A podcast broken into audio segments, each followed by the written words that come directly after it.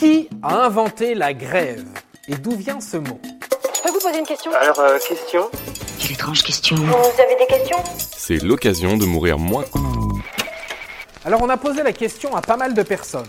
Qui a inventé la grève? Tous ne s'accordent pas sur le qui, mais sur le quand. Pour certains, c'est au début du XXe, pour d'autres, c'est le XIXe siècle. Eh ben, c'est totalement faux. Ça m'a l'air d'un bordel.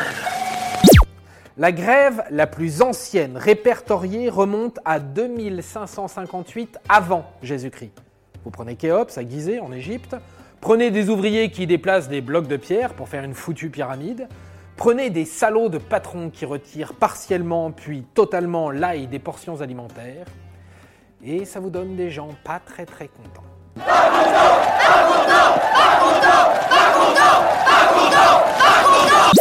Deuxième grande grève répertoriée, 1166 avant Jésus-Christ. Et ce sont encore les Égyptiens qui, construisant la vallée des rois, ouvrage de Ramsès III, se plaignaient des retards de ravitaillement. Donc, pour répondre à la question qui a inventé la grève, la réponse est de rechef les Égyptiens. Bah, ils sont fous, ces Égyptiens. Parlons de la France maintenant, notre cher pays la France.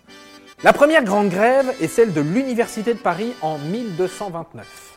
Prenez des étudiants un peu bourrés qui défoncent des bars dans le quartier latin à Paris, un évêque et une régente qui s'embrouillent un tout petit peu, et vous prenez pour deux ans de grève dans la vue. Parlons sémantique maintenant. D'où vient le mot grève? Grève, selon le Larousse, est une plage édifiée à l'aide de matériaux grossiers, par exemple des gravats. Gravats, grève, vous l'avez? Eh bien, une grève se trouvait en plein Paris, sous les fenêtres de l'hôtel de ville. Oui, alors, euh, bon bah, plage paradisiaque, euh, cocotier, mer turquoise, sable blanc, enfin l'Éden quoi. Les bateaux accostaient là pour recruter de la main-d'œuvre. Les chômeurs s'y rassemblaient dans l'espoir d'y trouver du travail, notamment de la manutention.